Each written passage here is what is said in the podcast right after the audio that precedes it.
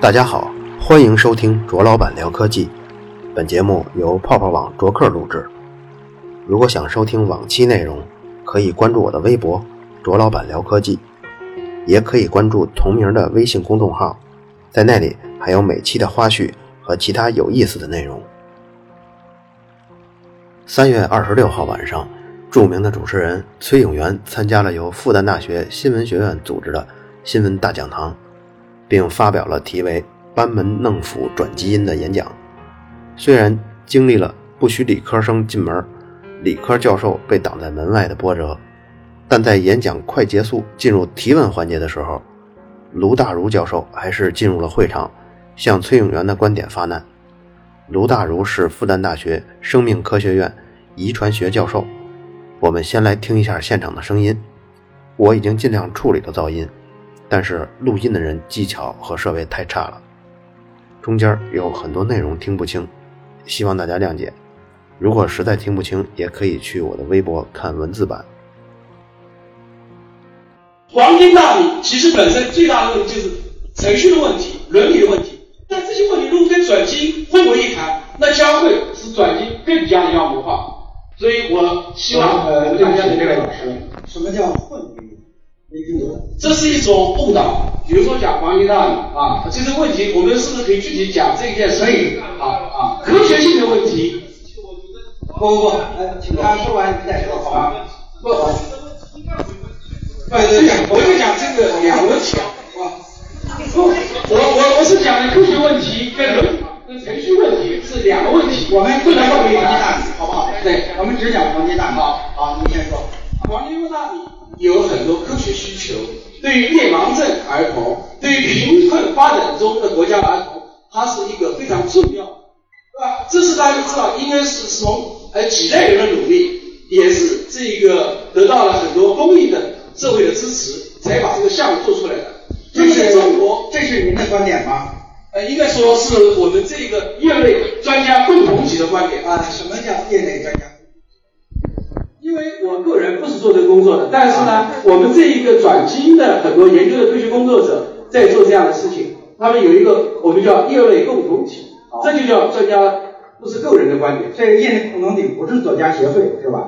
当然不是给专家协会，是转基因研究的这些专家，这叫业内专家。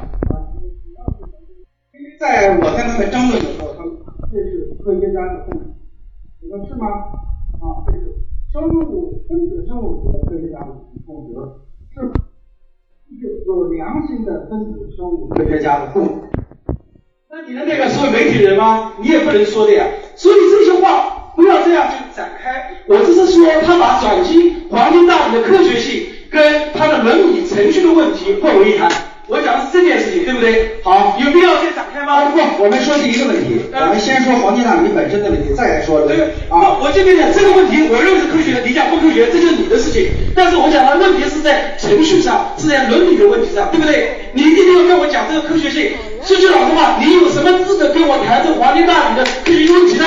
你没有那么不要那么激动，我不是那么激动，不要那么激动，谈这个问题呢？没你没必要那么激动。我没那么激动，我也是不要纠正这个，我也是郑教授，没意思，不是纠缠，我们要把这事儿给大家说清楚。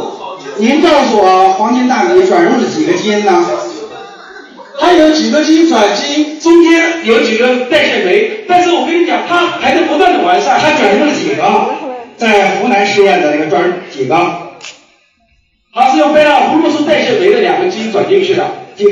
两个吗？这中间有第一代和第二代，这个我就跟你我问你，湖南的黄金大米试验转入了几个基因？这个问题不简单吗？您是老师啊，转入了几个？我不是跟你今天来针对这个，你是你开玩笑啊！不要开玩笑，你这太开玩笑了，你知道吗？你连转入了几个都不知道，你就说安全呀、太有意思了，你几个？几个？你说定几个？有两个，还有一个都有七个。不是全是七个，不全是七个，我告诉你，它这个代谢途径当中有很多种，都可以做，不是七个。而且我告诉你，说黄金大米不安全不是我说的，我确实没有资格说，这是索尔克研究院舒沃特教授说的，这也是生物科学的专家明白吗？不能因为某一个生物学的科家呃科学家就否定这个业内共同体的事实。不是某一个和某一个，这就说明在科学家之间有争论。不要说什么业内共同体。我问你那他们那我想问你，我想问你，你学过播音主持吗？你有什么资格跟我争论呢？哎，你今天不想澄清了，你不想澄清，我会来跟你争论吗？这莫名其妙的，你太莫名其妙了，对不对？各位同学，各位老师还有你这样的老师教出这样的学生一点都不奇怪。呃，我们不要。你还是研究科学伦理的，你拿科学伦理做当对象，我们感谢你我们我的。们感谢课，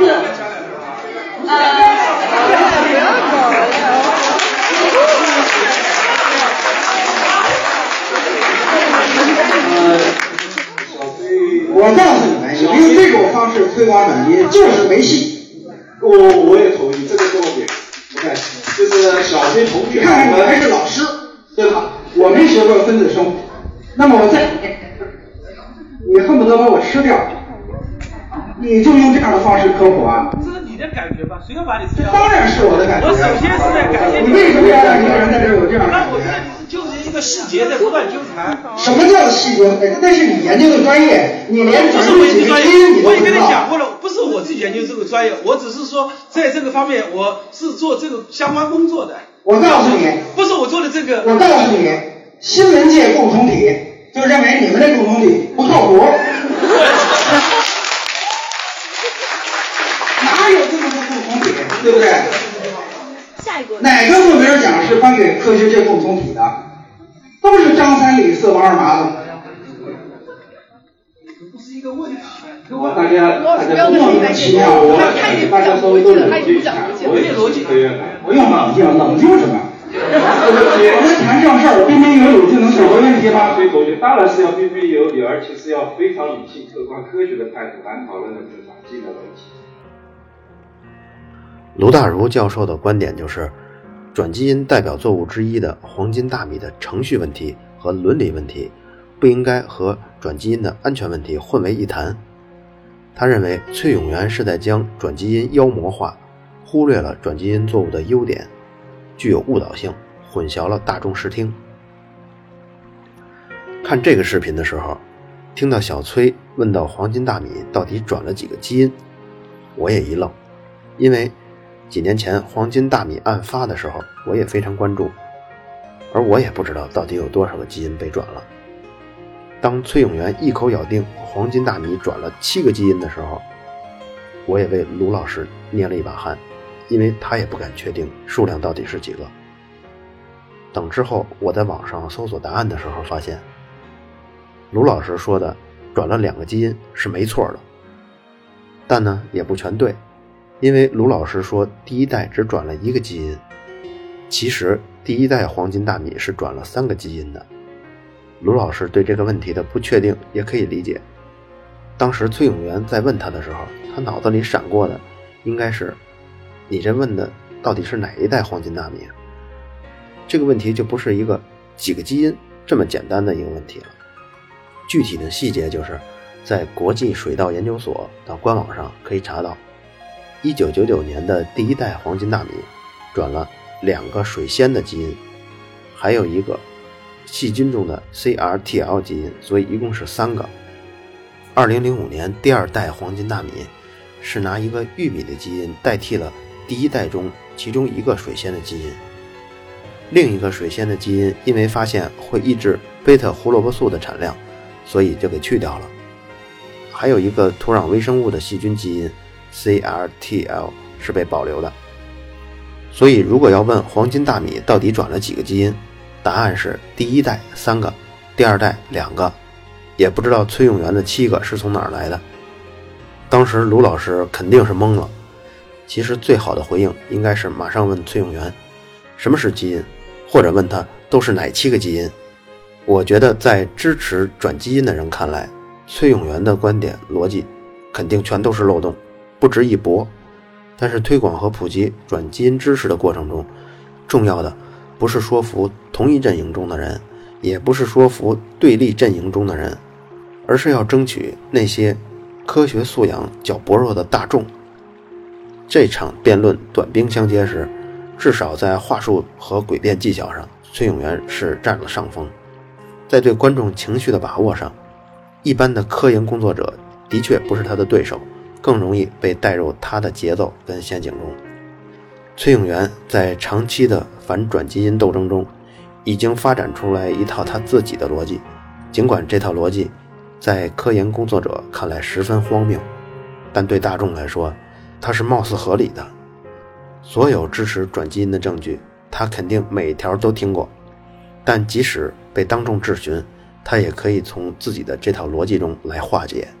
这套逻辑从科学家的角度来看是千疮百孔的。你跟他说科研的共同体，他就捏造出一个子虚乌有的新闻共同体。你讲科研跟实验，他跟你讲伦理和知情权。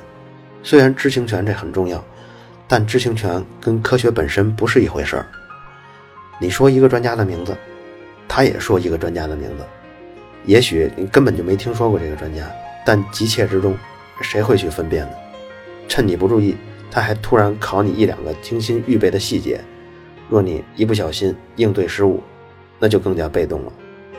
科研共同体在卢老师的争辩中提到了，实际上确实没有这样一个名字的组织。比如说，每一个诺贝尔奖都是经过同行评议审核后才颁发的，而同行评议。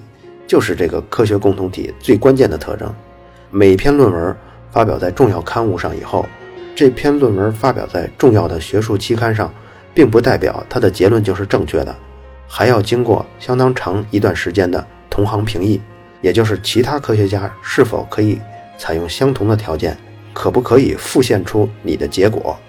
如果大多数科学家都可以得到和你相似的结果，渐渐的。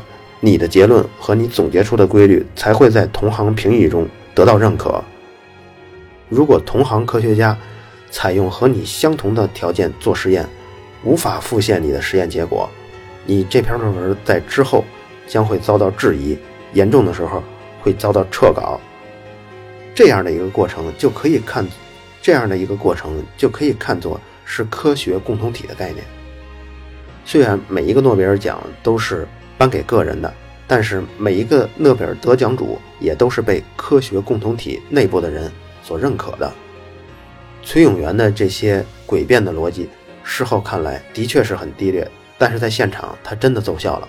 崔永元的反转基因巡回之旅在大学如此受欢迎，让人看了的确很失望。还有就是听众中几次鼓掌的契机，这都是丧失了独立思考的能力。被崔永元的话术牵着走，尤其是那句“我告诉你，我们新闻共同体就认为你们的共同体不靠谱”，这句话结束之后，观众竟然有鼓掌了，完全陷入在崔永元的陷阱之中。如果场下的观众大部分是新闻学院的学生，那么他们在崔永元煽动之下的起哄和欢笑，我觉得是新闻学院的耻辱，这和所持观点无关。我觉得耻辱的是，新闻学院的学生应该具备冷静的、孤正不立的思考方式。作为未来的记者，不对任何事情起哄，先观察，这个是基本的要求。尤其是新闻学院的学生，应该敏锐地能够察觉到，什么样的话是言语的陷阱，什么样的话是思维的控制，什么样的话是冗余信息，淹没真正有价值的信息。可是。在现场，我没有看到这一点。从某种角度上来说，现场新闻学院学生的反应还是有原因的。新闻系毕业的学生至少没有在大学层面接受完整的科学教育，因此也常常被人称为“文傻”。在报道科学事件方面，你怎么能够指望一个不懂科学的人去报道科学事件呢？我们再来说说科学家一方面，在这次复旦的演讲事件中。长期搞研究的科学家不是对手也很正常，但如果卢教授口才更好一些，气场更强一些，说话更具煽动力一些，会不会就能出现逆转呢？我这样说是因为，科学家往往认为科学是严谨而复杂的，对科学问题的很多描述都必须增加各种定语条件，因此向公众完整解释一个科学问题是困难。有时候甚至是不可能的。在接下来几期的节目中，我会整理更多的资料，来说一说这期节目中涉及到的黄金大米案和其他转基因食品的现状。转基因食品危不危险？背后有没有什么阴谋呢？好了，以上就是本期的卓老板聊科技。如果想收听往期内容，可以关注我的微博“卓老板聊科技”，也可以关注同名的微信公众号，在那里还有每期的花絮和其他有意思的内容。